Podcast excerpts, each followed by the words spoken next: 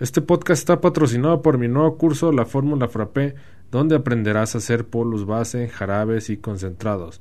También evitarás que el hielo y el líquido se separen y que afecten la estética de tu bebida. Además, te daré toda mi metodología para que aprendas a mezclar ingredientes y puedas crear innovadores frappés, malteadas, smoothies, esquimos, chamoyadas, granizados y mucho más. Si deseas apoyar este proyecto, entra a www.laformulafrape.com sin acentos y con doble P, laformulafrape.com y utiliza el cupón podcast para que te lleves un 10% de descuento. Recuerda, laformulafrape.com, laformulafrape.com sin acentos y con doble P. Que estés bien, disfruta el episodio, saludos.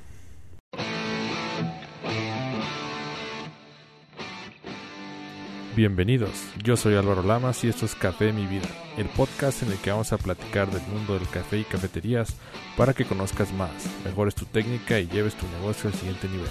Charlas sencillas basadas en la experiencia y en la experimentación con la intención de mejorar la cultura y el consumo del café.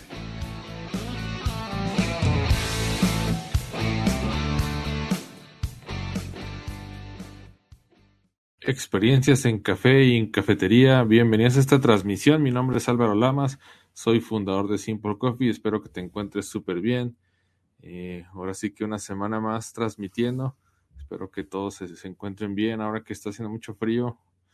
Este, la verdad que todo está bien helado aquí en San Luis Potosí. Comenten ahí de quién nos está viendo, desde, desde qué parte del mundo nos están viendo y si está haciendo frío también en sus localidades. Vamos a tener una plática muy interesante. Vamos a hablar sobre las experiencias que he tenido sobre eh, café y cafetería para enriquecerlos y también compartir con ustedes. Y bueno, también si tienen algunas preguntas, con mucho gusto las vamos a responder. Lo que yo sepa y con lo que yo puedo ayudar, pues será un placer poder apoyarlos.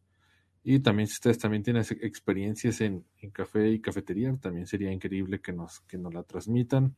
Y bueno, por favor ayúdenme con manita arriba, con corazón los que están conectando ayúdenme con manita arriba, con corazón, muchos corazones, toda la gente que está conectando. Espero que haya mucha asistencia ahora que es domingo. Espero que estén a gusto descansando desde casa y bueno, que se tomen un cafecito ahí con la familia, se arrimen un pan. Vamos a ver quién nos está viendo. Dice, hola Álvaro, saludos de Apatzingán. Dice Juan García, muchas gracias Juan. Gusto verlos, espero que se, que se escuche bien. Espero que todo esté, que todo esté bajo bajo control. Dice Pigmenio Vega desde Querétaro. Muchas gracias, Pigmenio. Gusto verlos. Dice Yasmín, Yasmín Franco. Hola, saludos de San Juan del Río Querétaro. ¿Qué tal, Yasmín? Bienvenida. Muchas gracias a todos por conectarse. Comenten ahí de dónde nos están viendo. Vamos a pasar lista. Este, no sé, no tengan pena. Dice Coffee, Juan Manuel Mesa de Puebla. Muchas gracias por conectarte, Juan Manuel. Dice Juan, buen audio. Perfecto, muchas gracias. Eh, qué bueno que todo se escucha bien. Comenten ahí si me ven bien, se escucha bien. Y bueno, vamos a esperar a que se conecte un poco más de gente. Por favor, denme con manita arriba, con corazón, manden muchos corazones para que Facebook empiece a difundir la transmisión. Vamos a compartir la pantalla. Y vamos a hacer un poquito de tiempo mientras se conecta más gente. Comenten de dónde nos ven, comenten si tienen mucho frío. Salí hace rato con mi esposa ahí a una plaza a hacer unas compras y la verdad que está, está haciendo bastante frío. Bueno, estuvo peor el sábado y el viernes. Ayer sábado la máxima fue de 15 y la verdad fue un frío increíblemente fuerte. y este ya como que empieza a doler la garganta un poco. La verdad que amanece como a 2 grados, un grado. Imagino que en otros lados amanece mucho más bajo. y nosotros nos quejamos del frío, ¿no? Dependiendo del estado en el que estén, ¿no? Hay algunos lugares donde hace mucho calor y la temperatura baja, no sé, a 20 grados y ya la gente trae chamarras. y a nosotros nos baja la temperatura a 2 grados y ya también ya estamos que nos, que nos morimos. Y bueno, espero que se encuentren todos muy bien. Me da mucho gusto estar con ustedes. No sé si vieron el, el video que hice del frappé de Bubulubu, del frappé de Malvavisco si es que en sus países no hay, en sus países no hay bubulubu.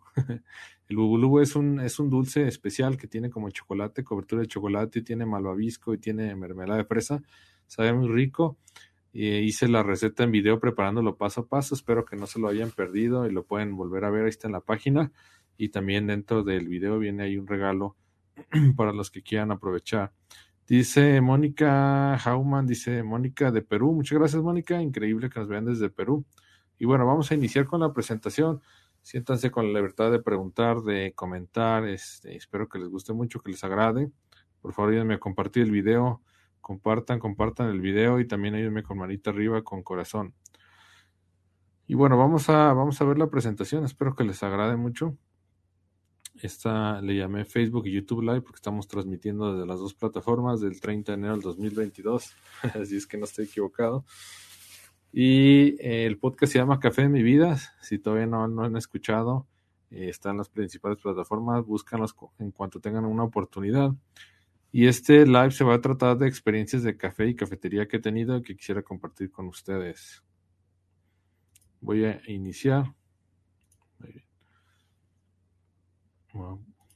Ok. A ver si no se tapa la presentación.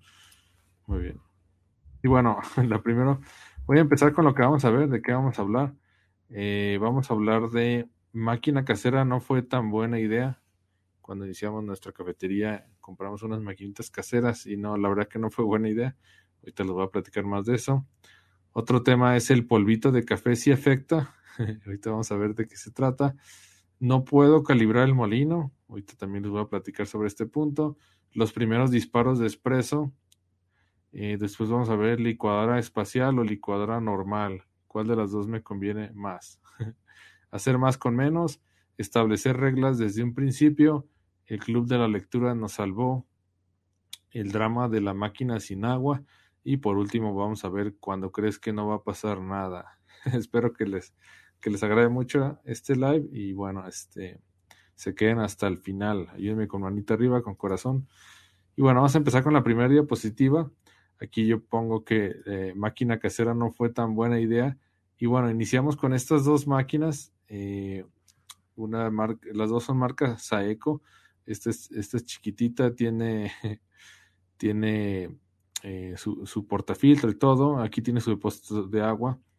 Y la verdad que la máquina, este, pues, como no tienen, como no tienen caldera, tiene un sistema que se llama termobloque hicieron que la operación fuera bastante complicada y lo peor de todo es que este cuando tienes que la necesidad de cambiarlas ya nadie te las quiere comprar. Y aquí el tema es que esta, esta máquina Saeco es una máquina eh, semiautomática y esta máquina es súper automática, es súper automática porque te muele el café, lo, lo pasa por, por, un ducto, luego lo compacta, le, le, mete el agua y la presión y te saca el espresso, es por eso que se llama súper automática, hace todo, automáticamente solamente presionando un botón.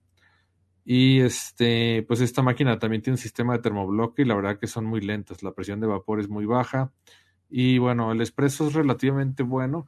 En esta máquina semiautomática había manera de, de controlar un poquito más las variables, porque tú puedes moler el café y compactarlo. Eh, con el, valga redundancia, con el compactador, pero este, la verdad que pues el espresso no sabe tan rico como una máquina ya profesional que tiene caldera, porque estas máquinas lo que tienen es un filtro que le llaman filtro presurizado, que si tú ves el filtro a la luz de, del sol, si tú agarras el filtro y lo ves a la luz del sol, vas a ver que se le ve solamente un hoyito y los filtros profesionales de máquina expreso tienen muchos hoyitos. Entonces lo que hace esta, eh, lo que hace este filtro presurizado es como te da como la sensación de que tienes un buen expreso, pero lo que hace es compensar pues eh, muchas variables, ¿no? Si tienes una molienda deficiente, te va a compensar eso y como quien dice, te va a dar la ilusión de que tienes un buen expreso, pero realmente el sabor no es igual, es un sabor como más hueco, como con menos trasfondo, menos brillantez. Entonces, eh, el problema de esta máquina también como no tenía una válvula de liberación de presión, a veces eh, cuando quitabas el, o bueno, a lo mejor sí la tenía y y yo nunca se la vi. Cuando quitabas el portafiltro, lo que pasaba es que quedaba presión remanente aquí adentro del grupo y explotaba el maneral y te aventaba el café para todos lados. Entonces, decía un cochinero, había que limpiar y se hacía todo un rollo. Entonces, la verdad que se perdía mucho tiempo en este, en este aspecto. Y el otro tema es que no puedes eh, sacar espresso y no puedes espumar al mismo tiempo. Tienes que hacer una cosa o la otra y entre cada operación hay que esperar a que la máquina suba la temperatura para que el agua que esté en estado líquido la pase a gaseoso. Te tienes que esperar un tiempo que la máquina se sobrecaliente y en el caso inverso tienes que esperarte a que la máquina baje la temperatura para que el vapor lo convierta en agua y ya puedas sacar el espresso. Entonces, eh, la verdad que fue, fue un dolor de cabeza. Esta máquina también, la superautomática, pues eh, por más que la ajustas, no tienes como manera de, de, modificar mucho las variables. El espresso no me acababa de gustar. También era un problema estar entre sacar espresso y, texturizar leche. Y bueno, eh, aquí el tema es que estas dos máquinas nos costaron prácticamente lo mismo que si hubiéramos comprado una máquina seminueva profesional. Entonces, Aquí el tema es cuando inicias tu cafetería y te asesoras de manera incorrecta, te quieren vender la máquina carísima que cuesta lo mismo que un automóvil. Y realmente no hay máquinas profesionales que, que, te dan muy buena, muy buen servicio, muy buena rapidez y muy buena calidad a un precio mucho más bajo, ¿sale? Con el precio de estas dos máquinas hubiéramos comprado una máquina seminueva profesional y ya que batallamos durante seis, ocho meses, nos dimos cuenta que eh, podíamos comprar una seminueva, compramos una apagón y dos grupos, hermosísima, que me duró los cinco años de la cafetería y otros diez años más. Entonces, eh, pues aquí el tema es que haber comprado una máquina casera no fue tan, tan buena idea, que en este caso fueron dos. Y este es el tema que cuando uno va iniciando, cuando no tienes buena información, pues tomas decisiones incorrectas. Al final, estas máquinas eh, pues prácticamente las tuvimos que regalar, vender a un precio bajísimo porque pues nadie las quiere comprar, ¿no? Eh, muy poca gente tiene la afición suficiente para comprarlas para tenerlas en casa y prepararse un café ahí este, alguna vez. Y si quieren, si son tan aficionados, pues prefieren comprar una nueva, ¿no? Una Breville. Entonces prácticamente las tienes que regalar o si las compras a una cafetería, pues les va a pasar lo mismo, ¿no? A los seis, ocho meses ya no les van a, ya no les van a funcionar. Entonces, espero que quede claro este punto. No sé si me escuchan bien. no voy a ser que esté hablando solo. Ahí comenten si me escuchan bien. Y bueno, vamos a pasar a la siguiente. este es, le puse el polvito de café que sí afecta. Y este es bien interesante. Este es un molino que yo tengo, es un molino semiautomático. Es de la marca Sansón, pero realmente no es Sansón. Es marca Cunil y Sansón le pone su nombre aquí. Son, son molinos muy buenos. Es la marca eh, de molinos o son los molinos eh, más económicos profesionales que son, que son de batalla, que son muy buenos. bueno, de batalla yo le llamo que, que son como muy versátiles, que por más que les das este, mucho trabajo, te, te siguen aguantando. Entonces son molinos muy buenos y son los más económicos del mercado. Cuestan aproximadamente 500 dólares. Entonces, aquí le llamo el polvito de café que se afecta al momento de que tú mueles el café para hacer tu extracción, ya sea en B60, sobre todo en los métodos artesanales, eh, se ve mucho más, de manera mucho más latente, sobre todo en el B60 o en la calita o en el pour over. Eh, cuando tú mueles café, se queda aquí partículas de café pegado, eh, que es un micropolvito. y bueno, se quedan pegados por la estática. Al momento, la, el café tiene carga positiva o negativa y el, el, el plástico tiene la carga puesta, entonces por atracción se, se atraen y se queda pegado el café. Entonces ese café se va pegando y se va acumulando y se va acumulando, se va pegando y es un micro, polvito. Entonces, cuando tú haces métodos de extracción artesanales en B60, por ejemplo, tú tienes una molienda media, es una molienda media, es como un poquito más grueso que el azúcar mascabado. Entonces, cuando tú estás sacando el café para hacer tu B60, pues resulta que ese micro polvito cae y se revuelve con la otra molienda que ya tenías para tu B60, que ya habías ajustado previamente. Haces tu B60 y, o tu método artesanal y si antes se filtraba en tres minutos, ahora resulta que ya se filtra en cinco minutos o en seis minutos. Y dices, ah, caray, pero ¿qué está pasando? Si yo ya había calibrado mi molino, es el mismo café, son las mismas condiciones, y resulta que ya no se filtra en tres minutos, se filtra en cinco minutos. Y quiere decir que este polvito, al momento de estar jalando la palanca, pues se, se cae y se revuelve con la otra molienda. Y lo que pasa es que ese micropolvito tapa los poros de tu filtro y hace que la extracción se haga más lenta. Entonces, si esa es una extracción muy lenta, lo que va a suceder es que va a hacer una sobreextracción. El agua caliente va a empezar a extraer más solubles de los que debería haber extraído y vas a empezar a tener sabores a madera, sabores amargos, sabores astringentes y eso va a afectar tu extracción. Y una vista superior, por ejemplo, del molino, así se ve el, el, micropolvito que te digo. Entonces, aquí la recomendación para que no te suceda es que agarres una brocha y empieces a despegar todo el polvito que se quede, que se queda ahí pegado y que lo purgues y lo saques en una taza y lo pongas aparte. Ya lo, lo puedes utilizar para hacer champú, para hacer exfoliante, para hacer otras cosas o simplemente lo puedes tirar. Entonces lo importante es que quites ese micropolvito, ese polvito que sí afecta, como dice la, como dice la diapositiva, y que eh, muelas el café sobre, sobre limpio, ¿sale? Para que la, la, la, molienda pasada no se vaya a mezclar con el micropolvito que está ahí, no vaya a tapar tu filtro y no vaya a afectar los tiempos de extracción. Entonces, eh, ese es un consejo que los, les puedo dar y es lo que he aprendido sobre la marcha que digo, oye, pues es que es el mismo café, son las mismas condiciones, es el mismo todo, porque ahora se filtra más despacio y antes se filtraba bien. Entonces el culpable es ese polvito, ese polvito que sí afecta. Eh, vamos a seguir. Después me han contactado algunos clientes que dicen es que no puedo calibrar el molino. Y aquí hay varios, varios temas, ¿no? Los principales, o el 90% de las veces que me dicen que no pueden calibrar el molino, es porque están utilizando un filtro sencillo y los filtros sencillos, lo que yo les comento en base a la experiencia, los filtros sencillos no repiten los tiempos de extracción.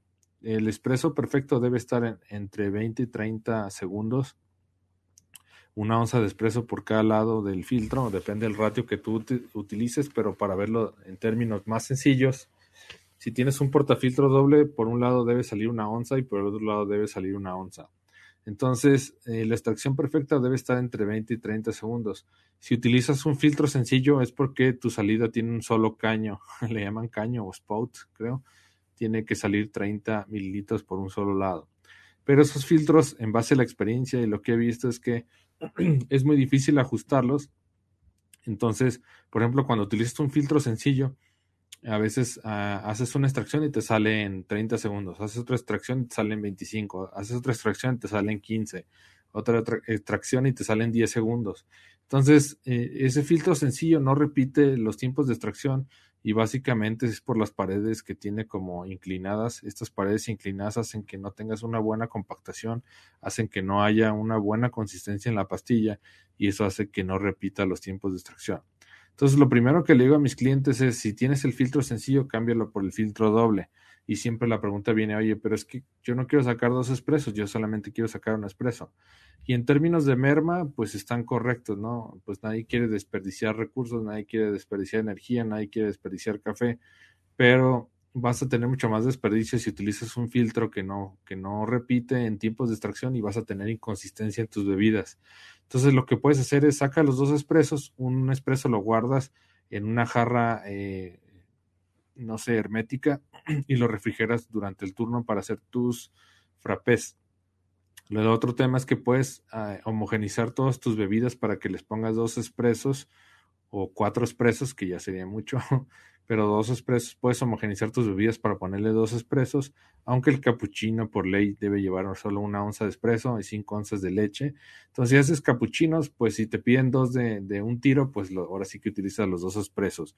Si te piden solamente un capuchino, el otro expreso lo guardas en el, en el refrigerador y lo estás utilizando para los frappés. Ya si pasa el turno, ya yo te recomiendo que te lo lleves para tu casa, lo puedes diluir con agua caliente y hacerte americanos durante dos o tres días ¿sale? Y bueno, la segunda, la segunda parte que te podría afectar eh, la calibración del molino, que tú veas que no lo puedes ajustar ya después de mucho tiempo, es porque estos molinos, este molino es el molino Cunil Marfil, es el que te digo que es el más económico. Aquí, por ejemplo, eh, varias marcas le ponen ahí su sello, por ejemplo, lo puedes ver con marca Gaia o marca Sansón. Este es el más económico y este es uno de los más caros, es el molino Dala Corte. Este molino, eh, igual que todos los molinos, pues tienen ahí aquí unas muelas, eh, unas muelas pueden ser cónicas o planas. Al momento de, tallar los, los, los, granos de café contra las muelas, tienen aquí unos ductos donde se queda parte del café. Eh, una parte cae en la tolva, que es el que tú utilizas, pero se queda alrededor de uno o dos gramos dentro de los ductos.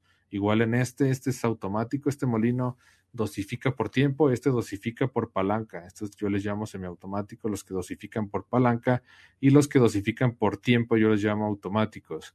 Este da la corte, o tiene otra opción de que eh, tú puedes, eh, por ejemplo, para ajustar la molienda, los molinos, los molinos económicos, tú tienes que, como quien dice, atornillar o desatornillar la tolva y eso va a hacer que las muelas se separen o se junten. Y en este da la corte tú le aprietas y, electrónicamente se van juntando las muelas. Es por eso que esos molinos son tan costosos. Este molino da la corte cuesta alrededor de 4 mil dólares y este molino cunil cuesta 500 dólares. Entonces, eh, lo que, bueno, creo que fue mucho rollo para lo que iba a explicar aquí. Aquí, por ejemplo, tiene unos ductos internos y el momento de que tú mueles el café cae en este compartimento. Aquí, en el momento que tú mueles el café, cae por este ducto y cae en el filtro, pero se queda aquí en, en la parte de las muelas. Entonces, aquí una, una, parte importante es cuando ajustan su máquina expreso, lo que no, está, no están purgando el molino. Siempre que ajustes el molino y cambies el ajuste, tienes que purgarlo. Por ejemplo, si tú estás ajustando el molino y necesitas la, la molienda más fina, tú giras la, la tolva eh, hacia la izquierda, tú la giras y haces la molienda más fina. Pero si tú no purgas el café con un poco de granos, lo que va a pasar es que vas a mezclar el ajuste del pasado contra el ajuste nuevo. Entonces, eh, por ejemplo, cuando vas a hacer un ajuste, tú mueves la tolva para hacerlo más fino, más grueso, eh, pones unos 7, 8 gramos de café que vas a sacrificar, los mueles, los sacas y los pones en una taza y los, los descartas, ¿no? Para otra cosa. Y ya empiezas a moler tu nuevo ajuste. ¿Sale? Entonces, espero que haya quedado claro, haya quedado claro. Mueves el ajuste y metes 7, 8 gramos que vas a sacrificar, los mueles y los sacas y ya después mueles los 18 gramos que le caben a tu filtro o 15 gramos y ya tienes la molienda nueva que vas a, utilizar para, para, ver tus tiempos de extracción. Si no quedó el, si no quedaron los tiempos de extracción, mueves tu tolva otra vez para hacerlo más fino, más grueso, metes 8 gramos de café que vas a sacrificar y ya metes tus 15 o 18 gramos que vas a utilizar para ver los tiempos de extracción. Si tú no sacrificas ese café del, del, de la purga, lo que va a pasar es que vas a empezar a combinar eh, la molienda pasada contra la molienda nueva, ya no vas a saber qué está pasando, vas a ver que los tiempos están fuera de control. Entonces, espero que les haya gustado esta explicación. Comenten ahí si me escuchan bien, porque veo muy poca actividad en el chat y creo que eh, a lo mejor no se está escuchando. ¿Sale? Vamos a seguir adelante. Otra cosa es eh, lo que yo he observado. Bueno, esta es mi máquina. Aquí me alcanza a ver reflejado. Otra cosa que llega a pasar es los primeros disparos de expreso eh, salen un poco deficientes.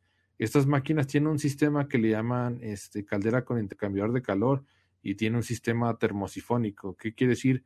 Que el agua de la caldera está pasando constantemente por el grupo y está calentando la parte del grupo para mantenerlo siempre a una temperatura constante.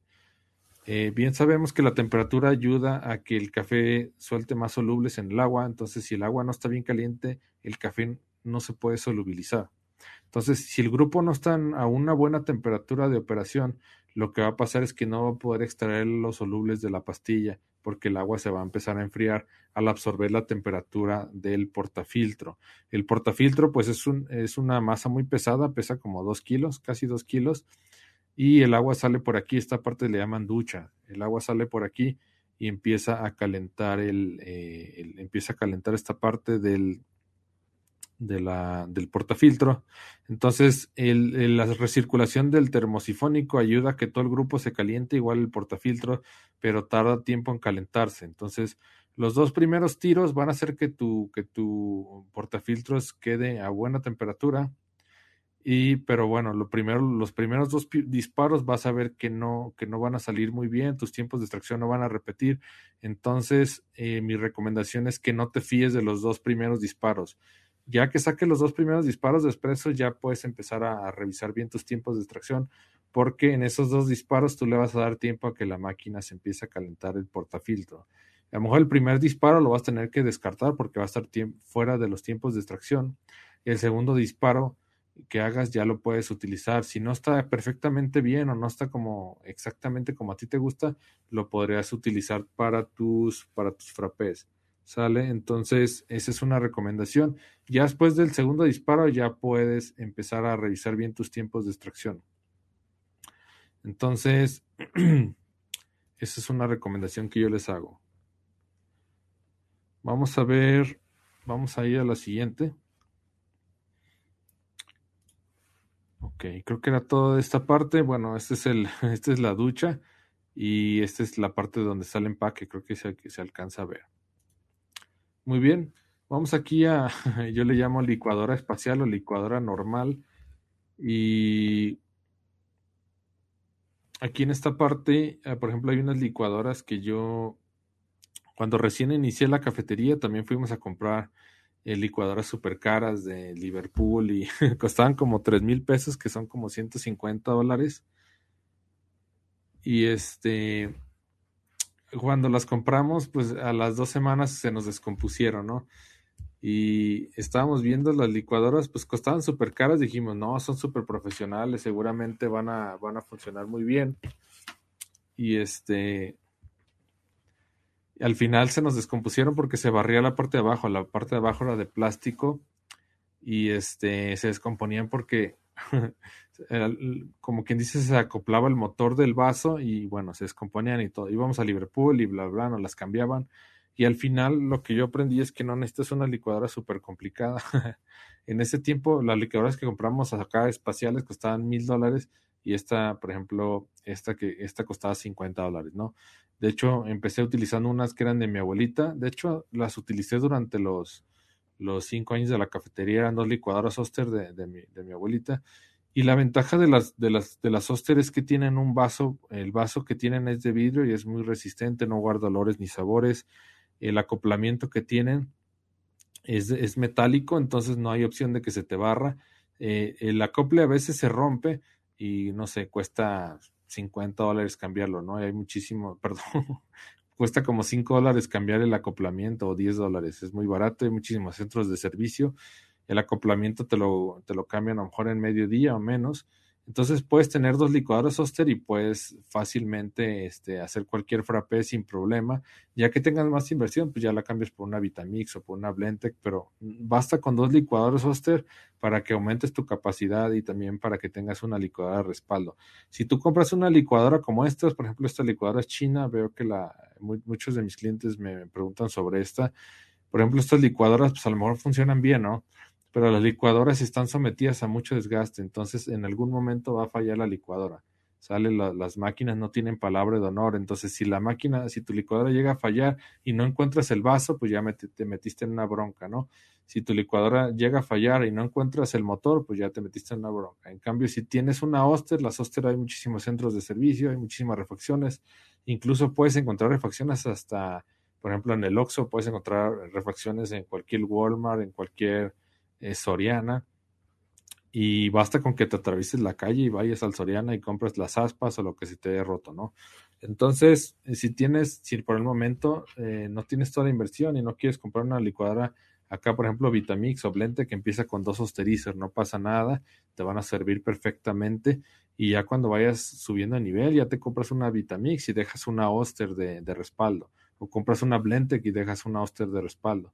Entonces, la ventaja de las licuadoras es que si ya no las vas a utilizar, pues se la puede regalar a un familiar o se la puede regalar a, se la puede regalar a un amigo, o te puedes quedar una, con, una, con una licuadora tú, eh, porque al final licuadoras pues, es algo que todo el mundo utiliza, ¿no? No es como las cafeteras que si compras una, eh, por ejemplo, muy económica y ya no te sirve, pues la vas a tener que regalar, o básicamente, ¿no? Entonces, ese es uno de los aprendizajes que he tenido. Otro tema, bueno, voy a tomar un poquito de agua. Y voy a leer preguntas. Por favor, comenten ahí si me escuchan bien. Dice Ana Isabel, hola, buenas noches, saludos de Hermosillo, Sonora. ¿Qué tal, Ana? Muchas gracias por conectarte, gusto, gusto verte, igual que todos. Dice Juan, Juan García, excelente explicación, Álvaro. Muchas gracias, con mucho gusto. Dice Ana Isabel Álvaro, ¿sabrás si en Ciudad de México habrá Expo Café este año? Eh, yo creo que sí. De hecho, la, siguiente Expo Café va a ser en Guadalajara. Me, parece que a finales de marzo se pospuso por el tema del COVID, del Omicron. Muchas gracias por comentar. Comenten ahí si me escuchan bien. Ayúdenme con manita arriba, con corazón. Y disculpen ahorita que estaba un poco distraído, pero me están llegando un montón de mensajes. No sé, no sé quién, alguien está escribiendo. Este, ahorita, ahorita reviso. el siguiente aprendizaje es hacer más con menos mi, mi, eh, recomendación es combina, combina varios ingredientes y crea nuevos, ¿sale? Por ejemplo, Si, por ejemplo, si tú haces un, un frappé de mango y haces un frappé de fresa, eh, pues puedes tener un, un frappé de, de, mango fresa, ¿no? ¿Así me explico? Y no tienes que tener muchísimos ingredientes para hacer muchísimos sabores, ¿sale?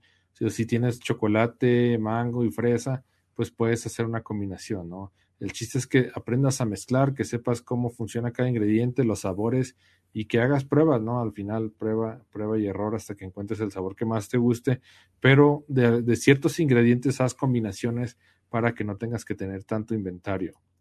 Eh, trata de tener insumos que, no, que sean no perecederos o que duren mucho tiempo y la otra cosa es que encuentres métodos de conservación que sean efectivos. Los métodos de conservación, pues es utilizar preservantes, utilizar bolsas al vacío, el congelamiento, refrigeración, todo eso que te ayude a mantener tus insumos, porque el inventario es dinero que tienes detenido.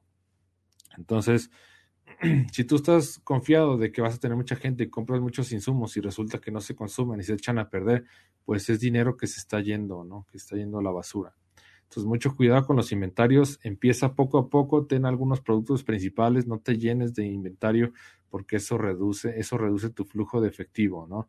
Si no tienes flujo de efectivo y tienes dinero que está detenido ahí, pues no vas a poder, no vas a poder, este, ¿cómo, se llama? Cumplir con tus compromisos, no vas a poder pagar la renta, no vas a poder pagar a tus empleados, y este, al momento de empezar a faltar con esos pagos, pues el negocio empieza a fallar, ¿no? Tienes que poner dinero de tu bolsa, entonces trata de tener el producto mínimo viable, inicia con la menor inversión posible, con la mejor y con la menor inversión posible, con la menor renta posible, con la menor este, nómina para que vayas construyendo tu negocio de arriba hacia abajo sin que sientas tanta presión, ¿sale? Échale fuerte, dale fuerte a la mercadotecnia para que te des a conocer y para que tengas flujo de efectivo, que tengas ventas, que tengas ventas, que tengas ventas y que no tengas tu dinero parado en inventarios. ¿Sale? Vamos a ver eh, las preguntas. Dice Shadow, saludos del Salvador, yo estoy con un gran problema. Quiero comprarme una máquina de un grupo, pero quisiera una, una de batalla y no tan cara. Eh, ¿Qué tal, Shadow? Eh, realmente en El Salvador no sé qué equipos haya. Eh, te recomendaría, por ejemplo, una Gaia Rubí Pro. Es de batalla, solamente es un poco delicado del botón de encendido y los paneles que son de plástico. Una SAB Jolly, una SAB Jolly, son las más económicas y las más de las más duraderas. O también puedes comprar una Pavoni, las Pavoni también se devalúan muchísimo. Lo importante es que busques un equipo seminuevo y que tengas alguien que te dé garantía por si se te llega a dañar la máquina, que tengas un respaldo y que te fijes que hay una marca que haya refacciones. Lo mismo con las licuadoras. Si vas a comprar una licuadora, fíjate que haya refacciones, porque seguramente en algún momento va a fallar la licuadora. Igual las máquinas de expreso, a pesar de que esas máquinas son eternas porque tienen muchísima ingeniería, y en algún momento se va a dañar la bomba, en algún momento se va a dañar el empaque, el empaque es lo que más se daña, en algún momento se va a dañar algo y tienes que tener la posibilidad de poder reemplazarlo. Entonces, las máquinas que compres, fíjate que tengan garantía eh, o que tengan servicio de un proveedor y que haya refacciones. Ya puede ser Pavoni, puede ser Sansón, que, que la marca es Promac, puede ser Gaia o puede ser SAB, SAB. ¿Sale? Vamos a ver, dice Checo, para, pero en una cafetería pequeña no haría mucho ruido una Oster y hay una marca Sigma con cajón. ¿Qué tal es? Eh, pues todas las licuadoras hacen ruido, Checo. Tendrías que comprarle un capelo, pero los capelos son carísimos. Este, lo que puedes tener es tenerlas en un lugar apartado, un lugar donde no, no moleste tanto el ruido. Pero así compres la licuadora más cara, hace un, montón de ruido. Por ejemplo, las, las Ninja, que le gustan mucho a la gente, hacen muchísimo ruido. se me hace que hace más ruido que la, que la Soster porque el hielo se escucha, hace más acústica el plástico contra el hielo que el vidrio contra el hielo en la Soster. Eh, por ejemplo, las Blendtec también se escuchan fuerte. Aquí el tema necesitarías comprar un capelo, pero estos son bastante costosos. Aquí el tema de las Oster eh, y de las, licuadoras no va tanto en, cuestión del ruido, sino por ejemplo que las Vitamix y las Blendtec ya tienen motores mucho más potentes y supone que se llegan a dañar menos. Que a mí la Osterizer nunca se me dañó del motor, solamente se dañaba el acoplamiento que te cuesta 5 dólares cambiarlo. Eh, y lo que he visto mucho, por ejemplo, en las Vitamix y en las Blendtec y en las Ninjas, que se daña el, eh, ¿cómo se llama? las aspas, y las aspas van, junto con el vaso, no es como que se las puedas cambiar por aparte. Entonces, si vas a hacer un gasto a lo mejor de 10 dólares para comprar unas aspas, ya vas a tener que hacer un gasto de, de unos 100 dólares para comprar el vaso completo. Entonces, revisen muy bien pros y contras. Eh, ese tipo de licuadora, por ejemplo, Vitamix, Ninja, eh, son más caras y las refacciones son más caras también. Entonces, eh, son muy bonitas, son muy funcionales, pero en algún momento se van a dañar. Entonces hay que revisar eso, ¿no? Hay que ponerlo sobre una balanza. Vamos a seguir. Otro, otro tema que he aprendido en la experiencia que tuve con la cafetería es establecer las reglas bien desde un principio. Cuando yo puse mi cafetería, pues estaba muy chavillo, yo tenía, tenía 17 años entonces, pues tienes 17 años y no sabes nada, ¿no? Vas, todavía estás en la preparatoria, no sabes ni cómo administrar, ni cómo dirigir gente, ni nada. Y la verdad que fue un problemón, fue un problemón y fue algo que fui aprendiendo con el tiempo y que nadie me enseñó, hubiera, hubiera pagado mucho por, hubiera, no sé, no sé qué hubiera dado por haber aprendido este, lo que con el tiempo fui obteniendo y fue, fue muy complicado porque pues, yo tenía 17 años, tenía que contratar más gente más grande que yo. Entonces, pues entran y tú pues no sabes ni cómo dirigirlos, ni cómo ordenarles, ni cómo tener una disciplina, ni nada. Entonces, al, final se empieza una fiesta, ¿no? Cada quien hace lo que quiere, toda la gente está con el celular. este, la gente, por ejemplo, va a trabajar con tenis, el cocinero anda trabajando con tenis eh, no hay un uniforme, no hay reglas, este, y bueno, se empieza a hacer un caos, se empieza a hacer un caos, y cuando quieres meter a la gente en disciplina, se empiezan a ofender y se empiezan a ir. Entonces, el punto de quiebre fue cuando entró un, licenciado en gastronomía que me, ayudó a generar reglas, a generar procedimientos, a generar, este, como quien dice, estrategias para disciplinar a, a la gente. Y la verdad que fue, fue, fue una bendición haberlo encontrado, ¿no? Él me ayudó muchísimo en el tema de administración, de, logística, de disciplina.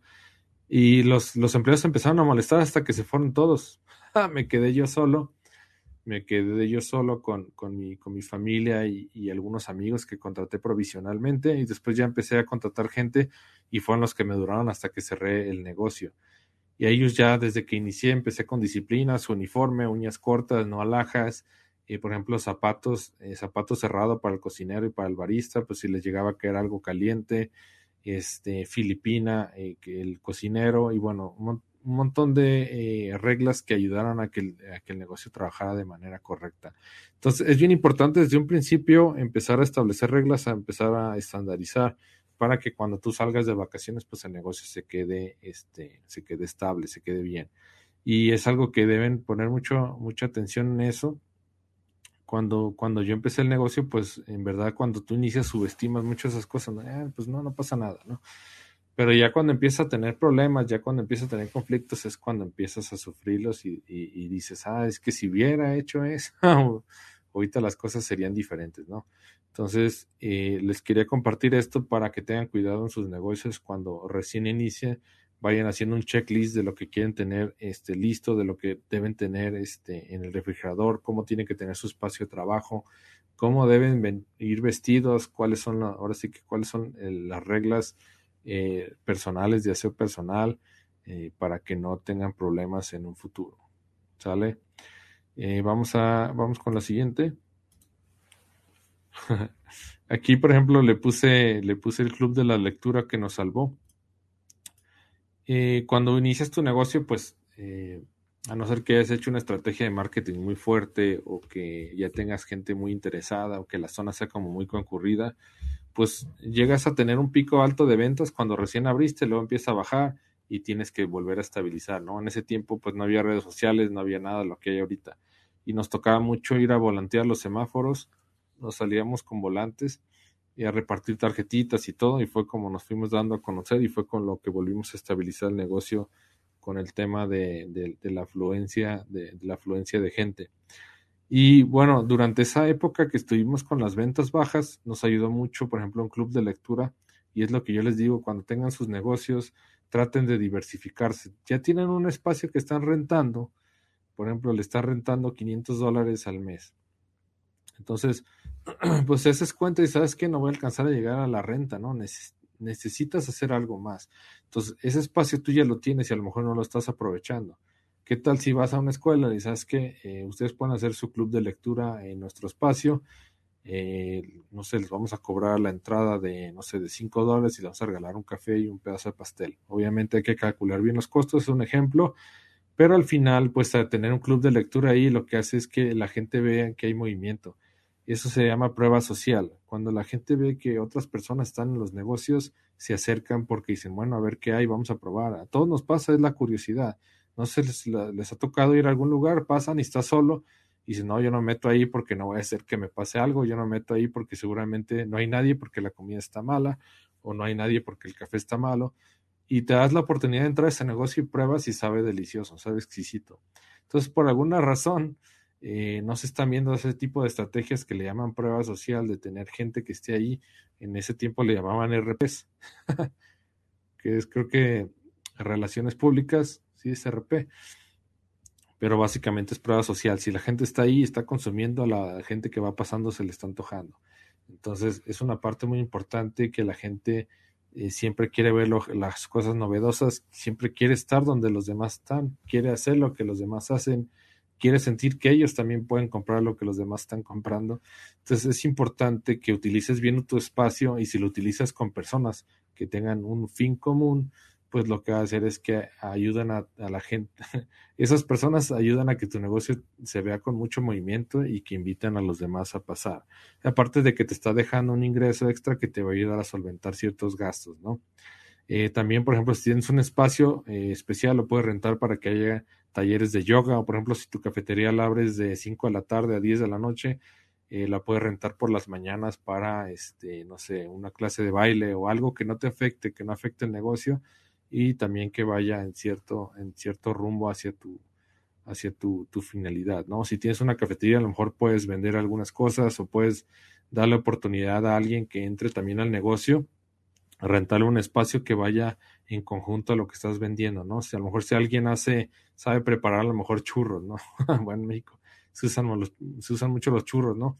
Y van muy bien con el café y con los postres, ah, pues le rentas un pedacito, tienes un negocio de churros y a lo mejor el de los churros eh, te ayuda con 250 dólares de la renta y tú pagas los otros 250, tú vendes café, el de los churros vende sus churros y al final hacen como una mancuerna y ayudan a diversificar el negocio para que eh, puedan cubrir sus, sus costos y para que sea un beneficio para todos, ¿no? Es como los doctores que rentan sus consultorios en el tiempo en que ellos no están entonces, eh, diversifiquen, traten de utilizar el espacio, saquen, ahora sí que saquen la casta en ideas para empezar a aprovechar ese espacio que tienen, del cual están pagando, o si no están pagando, pues aprovechen para que se maximice su utilidad, ¿no? Entonces, bueno, espero que les haya gustado esta, esta, este consejo. Y bueno, se llama el club de lectura que nos salvó la, que nos salvó, porque al final nosotros conseguimos un club de lectura que estaba yendo, por ejemplo, todos los martes, todos los martes a los martes. Eso generaba una buena derrama económica y eso hacía que nosotros tuviéramos una prueba social de que el negocio estaba rico y que estaba agradable y así, así atraíamos más gente.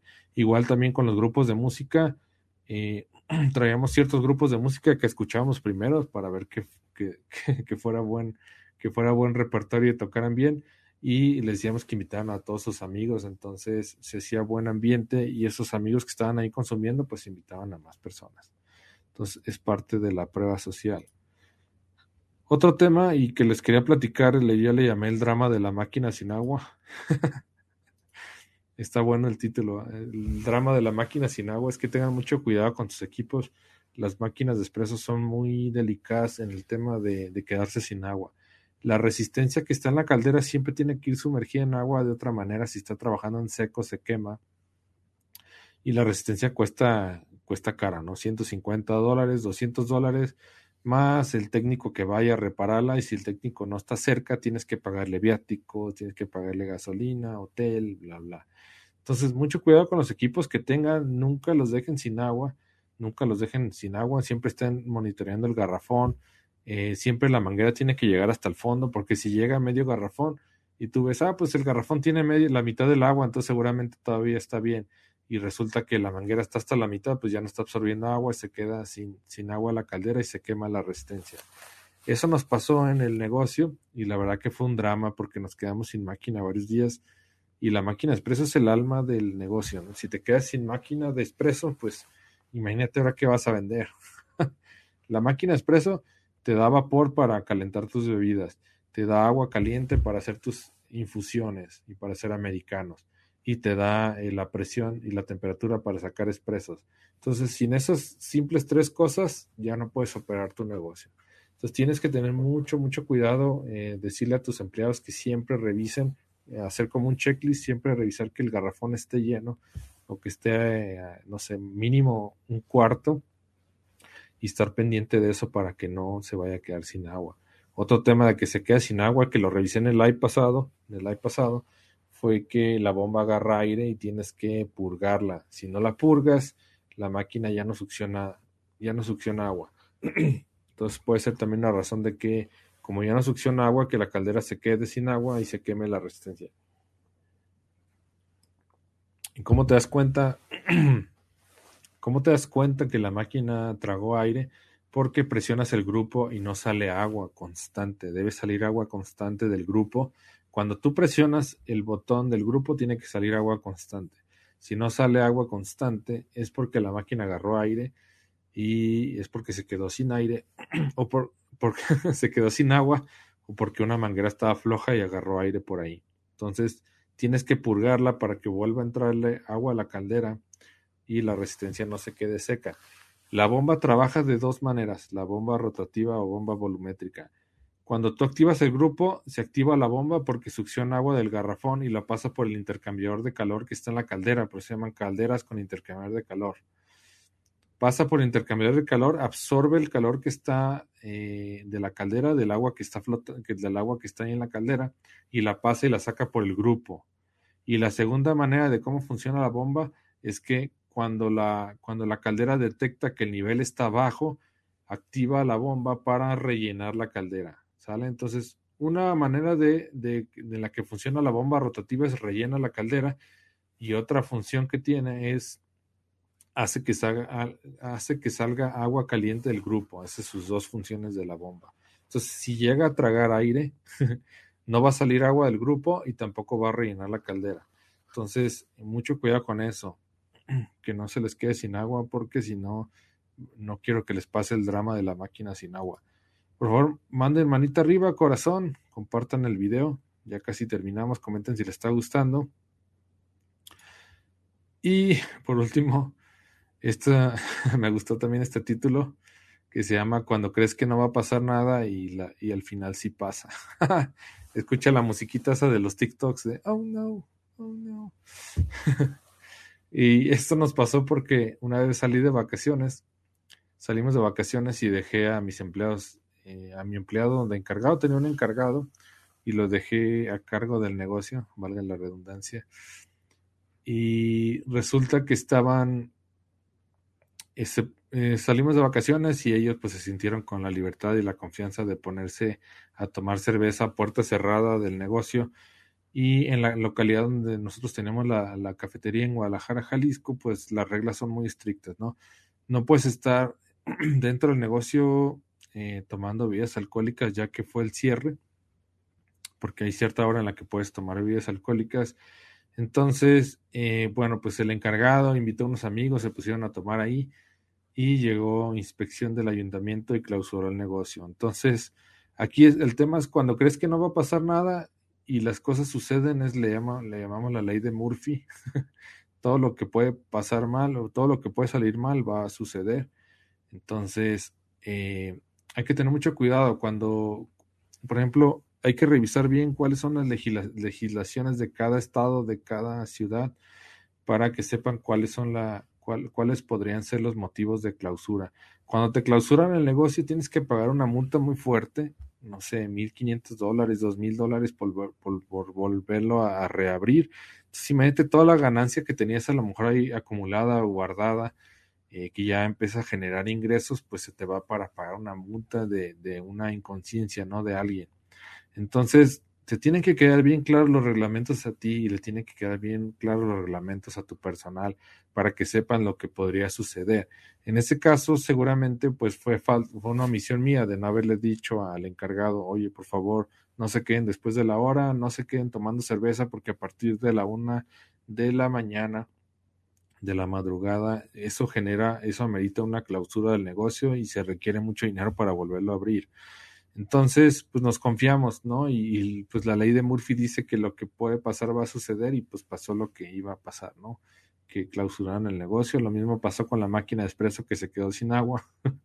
Entonces, siempre tienes que tener mucho control sobre las cosas que podrían suceder, ¿no? Y tienes que, que tener ciertos candados para que no sucedan. Eso se, eso se usa mucho en la industria automotriz. Eh, por eso se hace un, un diagrama de, de falla se llama AMEF. Es un, es un diagrama donde se ve lo que podría suceder y cómo puedes hacer que no pase, ¿no?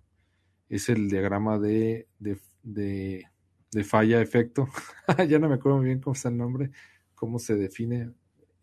Pero en este diagrama lo que pasa es revisas proceso por proceso y lo, lo que haces es empezar a pensar qué podría salir mal, qué puede suceder y cómo puedes evitar que pase.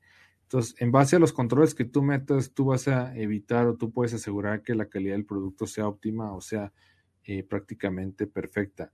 Entonces, en este caso, pues tienes que, tienes que tomar en cuenta que podría suceder. En algún momento te puede llegar a pasar eso y tienes que ver la manera de evitarlo.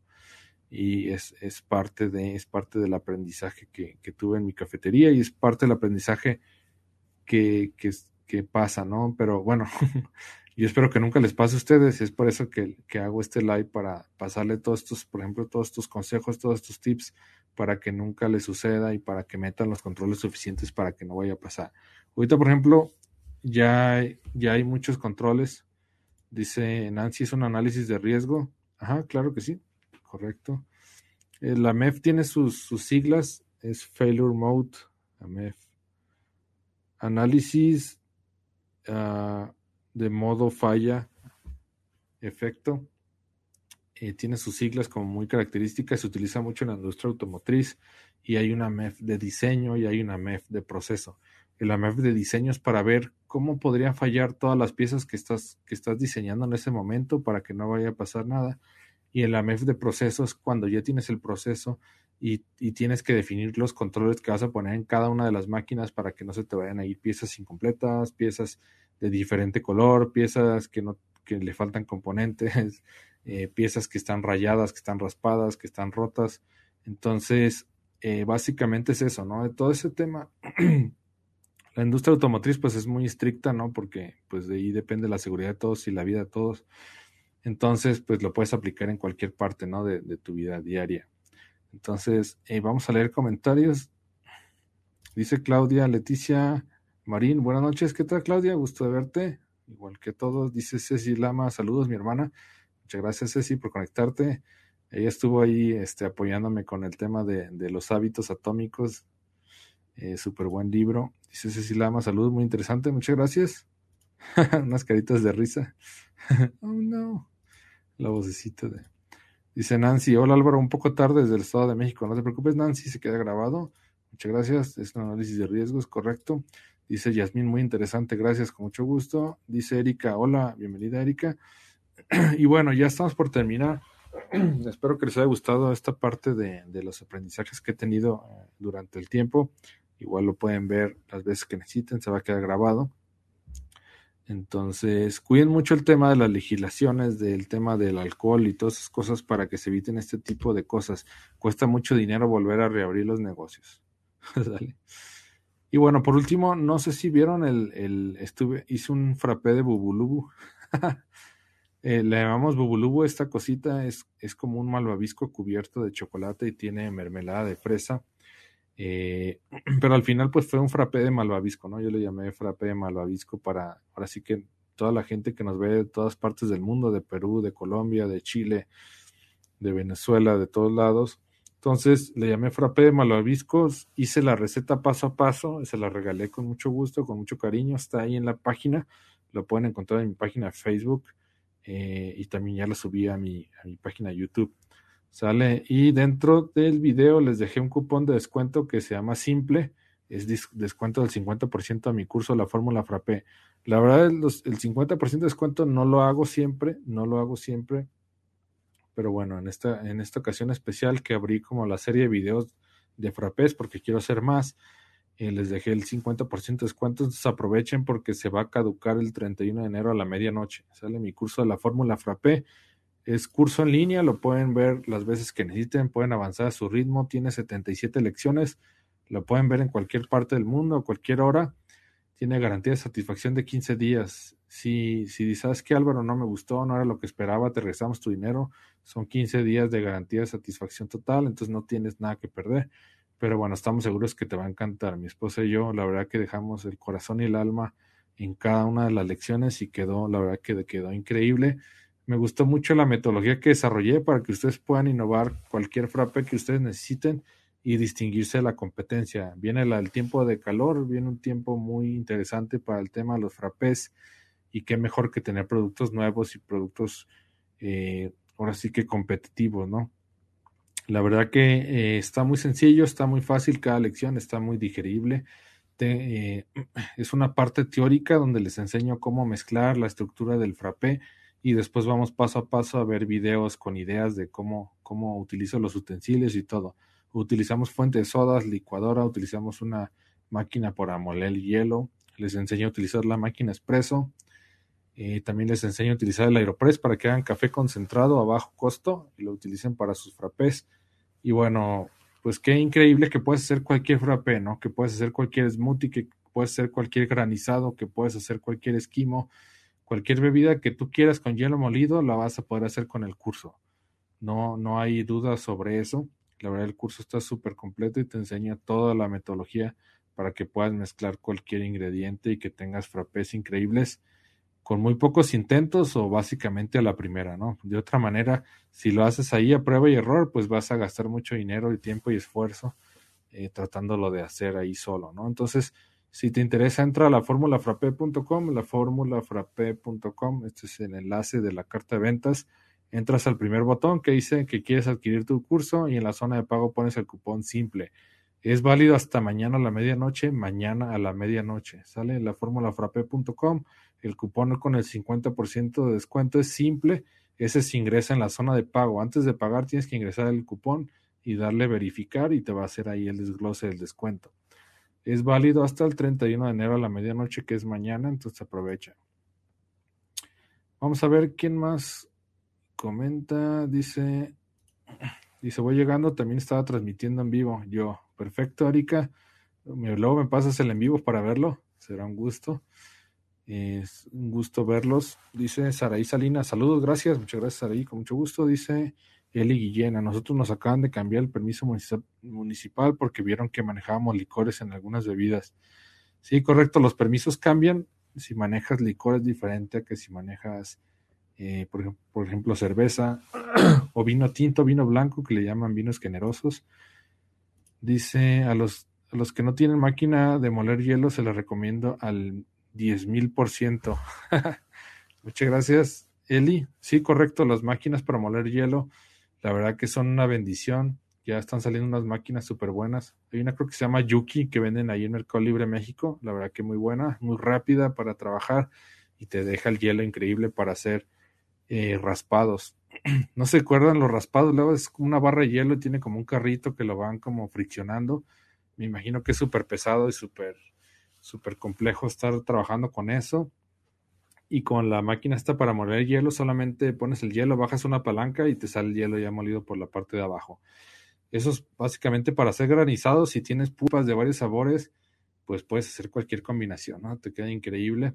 Eh, esa maquinita tiene un disco que está girando y hace que el hielo se, se como que se vaya, se vaya trozando. Eh, la verdad que está, está muy práctica y también hay gente que no, por ejemplo, no quiere hacer que, no quiere que su licuadora se desgaste demasiado. Entonces primero hielo el muele, primero, primero muele el hielo y después la mete a la licuadora. Primero muele el hielo, después la mete a la licuadora. Es un proceso extra que te va a quitar tiempo, pero va a hacer que tu licuadora pues te dure mucho más tiempo, ¿no? Dice Ceci Lamas, mamá te manda saludos. Muchas gracias, Ceci, muchas gracias, mamá. Los quiero mucho a todos. Gracias por verme. Eh, no sé si hay más preguntas, más comentarios. Voy a quedarme cinco minutos más. Voy a tomar un poco de agua. Entonces, bueno, eh, si a alguien le interesa ver el frappé de Malvavisco, pueden buscarlo ahí en mi página de Facebook o en mi página de YouTube. Si a alguien le interesa comprar el curso, entra a la formulafrappé.com, utiliza el cupón del 50% de descuento simple. Eh, es el cupón simple y es válido hasta mañana a la medianoche. Entonces aprovechen que esta oferta se va a terminar. Y bueno, no tienen nada que perder, solamente tienen muchísimo que ganar. Y, al final digo, no tiene nada que perder porque si no les gusta, tiene rebolso total, satisfacción, garantía de satisfacción total, pero estamos seguros que les va a encantar, ¿sale? Entonces, nosotros trabajamos con una plataforma que se llama Hotmart, es nuestro intermediario, es la mejor plataforma del mundo de educación en línea y es, es el intermediario, ¿no? Y nos pide que tengamos garantía al menos de siete días, nosotros la pusimos de 15 días porque estamos seguros de que les va a encantar el curso Dice Eli Guillén, el en vivo lo hice en otra marca que tengo diferente al restaurante café. Es muy bueno para mí tener dos negocios. Excelente, Eli. Muchas gracias. Luego nos lo pasas para verlos. Seguramente va a estar increíble. Soy Erika también. Muchas gracias de dos de dos cuentas. Excelente. Muy bien, Erika, pues nos pasas el en vivo para verlo y qué increíble pues tener gente con tanto empuje, con tener gente emprendedora. Dice Marce, hola, temas muy interesantes. Con mucho gusto, Marce. Espero que les haya gustado. Dice, ¿qué proveedores de máquinas de café recomiendas aquí en México? Eh, hay varios proveedores, por ejemplo, Coffee Solution maneja la marca Gaia. Eh, hay otro que se llama Barista Shop que maneja la marca SAB. Y mi, este, tengo un proveedor de máquinas que se llama Héctor Salazar, que tiene su empresa que se llama Yurant. Él también es distribuidor de SAP. Si gustas, te paso su contacto. Mandas un mensaje y te paso su contacto. Vende molinos, máquinas de espresso. Eh, distribuye la marca Astoria y la, la SAP. Y también este, tiene máquinas seminuevas con garantía. Con gusto te paso su contacto si lo necesitas. Es un muy buen amigo mío. Lo, lo, lo he visitado una vez en Guadalajara. Fuimos a comer y bueno, tenemos mucho contacto por WhatsApp platicamos mucho y a muchos de mis clientes les ha vendido. La verdad que es una gran, gran persona, la verdad. Es muy confiable, es muy tranquilo, es muy honesto y siempre eh, está buscando por los intereses de los demás más que, eh, más que por el, suyo, ¿no? Es como, como es, él está en la misma filosofía mía que es la compra consciente o la venta consciente que es vender algo que tú necesitas y no vender por vender, ¿sale? y es lo que, lo que yo también, eh, ahora sí que yo, lo que yo predico como quien dice, la compra consciente. Si tú me dices, Álvaro, ¿sabes que yo no quiero una cafetería, yo quiero solamente vender frappés? Ah, pues perfecto. Tengo la opción de mi curso de frappés. Pero no te voy a decir, nada, compra mi curso de comienza tu cafetería, que es el más costoso. Pues no, o sea, eh, lo importante es que el cliente tenga una, una, satisfacción de lo que estás vendiendo y que no se sienta engañado. si tú necesitas el curso de frappés, yo no tengo por qué venderte el curso de comienza tu cafetería, ¿no? Entonces, básicamente es la filosofía que también tiene Héctor y la venta consciente y la, y la compra consciente de parte de, la gente que, le, que adquiere sus productos, de recomendarle lo que más necesita, ¿no? Dice Erika, pero, pero ya deja que llegue mi nueva cafetera y mi nuevo molino y ahora sí me dejo ir con todas las transmisiones en vivo en mi cafetería. Perfecto, Erika, de verdad que las transmisiones son buenísimas para generar eh, tráfico a tu página tráfico de tráfico a tu página de Facebook y eso ayuda a tener mucha expansión. Está increíble eso y a la gente le encanta ver cómo preparan las cosas y así. Entonces es una, una gran idea empezar a hacer en vivos de sus, de sus negocios. A la gente le encanta ver cómo preparas el café, cómo preparas el espresso, cómo preparas tus smoothies, tus frappés y sobre todo la calidad de tus productos. Y esos videos tú los puedes mandar a muchas personas y ahora sí que empieza a hacerse viral el negocio y empieza a crecer. Entonces, muy bien que empieces a perderle el miedo a la cámara y que empieces a hacer tus propios en vivos. Dice Checo David, ¿es recomendable tener una fábrica de hielo o comprar bolsas de hielo? Esa es muy buena pregunta, Checo. Estuve haciendo el otro día una, una, estuve haciendo algunos cálculos y veo que conviene mejor comprar la bolsa de hielo. Si tú compras una fábrica de hielos, sobre todo profesional, cuestan muy, muy caras y realmente el hielo es lo que tiene el costo eh, el costo variable más bajo de tu producto. El hielo es lo que tiene el costo variable más bajo de tu producto. Entonces, eh, sí te estarías ahorrando un poco de dinero al utilizar el hielo de tu fábrica de hielos, pero tardarías muchos años en recuperar la inversión. Ya que recuperas la inversión, probablemente la fábrica de hielos ya no sirva y tengas que comprar otra. Entonces, en resumidas cuentas, no te recomiendo comprar una fábrica de hielos eh, porque este, realmente pues no es algo que puedas recuperar a corto plazo y la otra cosa es cuando ya lo vayas a recuperar ya probablemente tengas que cambiarla por otra. Entonces el hielo es el, es el costo variable más bajo de tu bebida y realmente pues no, no, es, no es tan significativo. Espero que haya clara la respuesta, Checo. Dice Erika, yo ordené la cafetera con Héctor, recomendado. Estoy esperando mi nueva cafetera. Ahorita uso una Breville, pero como dice Álvaro, la Breville da un servicio lento cuando es época de frío. Correcto, Erika, las Breville son muy buenas pero se batalla un poquito en el tema de refacciones y también este, son muy lentas porque tiene un sistema que se llama termobloque. El termobloque va calentando el agua conforme va pasando por una espiral este, y eso lo hace lento. Y la otra cosa es que no puedes eh, espumar mientras usas, mientras sacas espresso. Eso también quita un poco de tiempo. Y entre sacar espresso y sacar este vapor, tienes que esperarte cierto tiempo a que la máquina regule las temperaturas. Dice Fal, gracias, te mando un mensaje, perfecto. Dice Erika, eso me gustó de Yuran y noté de él que justo tienes tu filosofía de ver por el bien del cliente y así yo por eso me cayeron bien los dos. Muchas gracias Erika, es un gusto de verdad servirles y poder adaptarnos a sus necesidades. Dice, solo hablo, jeje, no me animo a salir en cámara, pero por algo se empieza. Perfecto, sí, no te preocupes, sobre todo lo, lo que son preparaciones y a la gente le encanta ver lo que estás haciendo, entonces no pasa nada si, si por el momento no quieres salir en cámara, está perfecto. Dice, no les recomiendo la fábrica de hielos, yo ya compré un refrigerador que fabrica, que fabricaba y tenía caja grande, pero no daba basto y era un relajo, mejor que inviertan en un congelador. Sí es mejor, la verdad que ahí, por ejemplo, hay proveedores de hielo que te venden la bolsota como de 15 kilos. Si tienes tu buen congelador, ahí guardas tus hielos y ahí los tienes ya los congeladores grandes, esos de puerta industriales, no, ya no son tan costosos como antes. Y buenísima idea de Erika, muchas gracias. Dice, yo justo acabo de cambiar el congelador mini por uno de cofre y ahí sí lo lleno de hielo. Sí, está perfecto, esos de cofre ya no son tan caros como antes y es muy buena idea para conservar ahí las bolsas. Como les comentaba, hay proveedores que tienen, que venden el hielo súper económico, unas bolsotas como de 15 kilos y la que son, son muy buena opción. Ah, está conectado Jurant Coffee de Héctor Salazar, muchas gracias. Su esposa Yurlevi, son grandes personas ambos, los estimo mucho. Y la verdad que muy buen servicio. Los, que necesiten tema de equipos, de equipos seminuevos, que equipos nuevos, vayan con ellos, con Jurant Coffee de Héctor Salazar y su esposa Yurlevi. Y este también manejan un montón de, de insumos. Eh, me gustó mucho su negocio. Hace poco fui me gustó mucho el concepto que tienen de negocio porque no están casados con las marcas, sino que se adaptan muy bien a las necesidades que la gente necesita. Por ejemplo, repetir la palabra, se, adaptan muy bien a las necesidades de, los clientes, ¿no? Por ejemplo, eh, tienen jarabes de varias marcas y a lo mejor yo estoy acostumbrado a comprar Torani, pues compro Torani, ¿no? O a lo mejor yo estoy acostumbrado a comprar Gialini, entonces compro Gialini. Entonces tienen alternativa para todos y no están casados con una sola marca y eso hace que sean muy flexibles.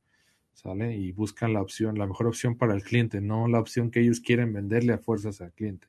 Entonces, también, por ejemplo, en polos base tienen de muchas marcas, este, desde el más económico que es nacional, a lo mejor hasta el más caro importado, pero bueno, cada quien eh, utiliza los insumos que, que requieren, ¿no? Y eso es lo importante de tener un negocio tan flexible como ellos lo han sabido manejar.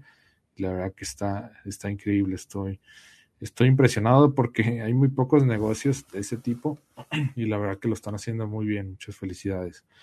Eh, no sé si hay más preguntas, más comentarios. Tres minutos más para hacer una hora diez.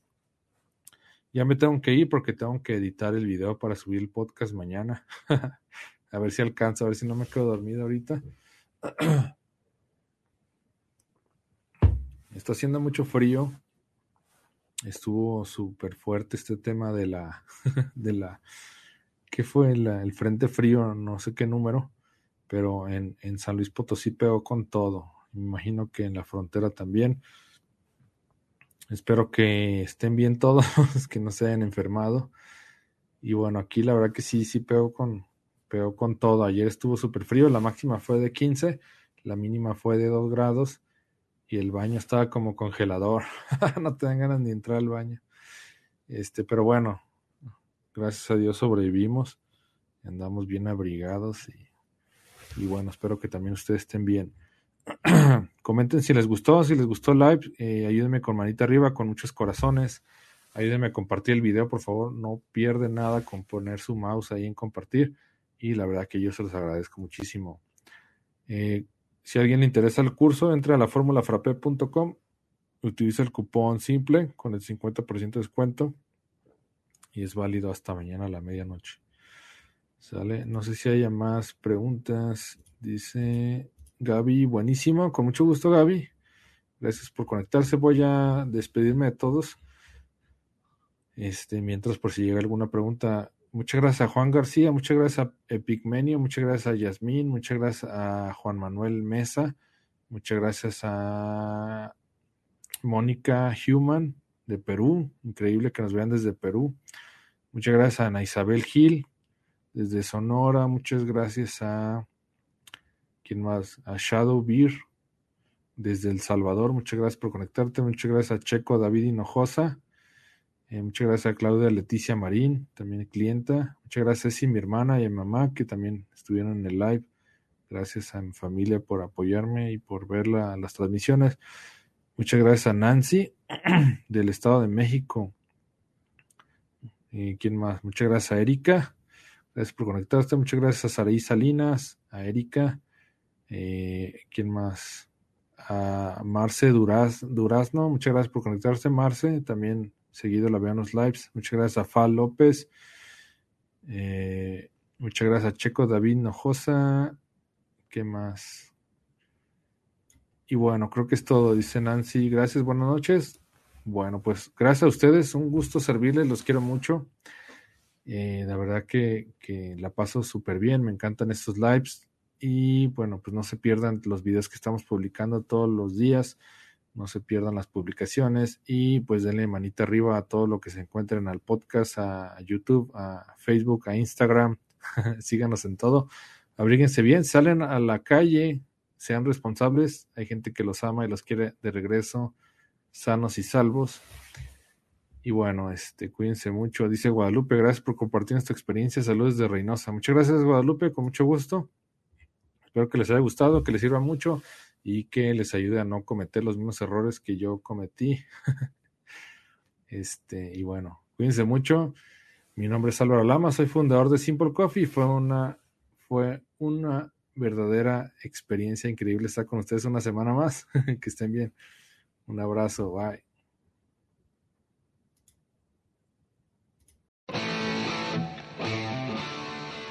Si te gustó el episodio no olvides registrarte en cafedemivida.com cafedemivida.com y te enviaremos de regalo una guía rápida para preparar café de manera repetible y deliciosa. Que estés bien, saludos.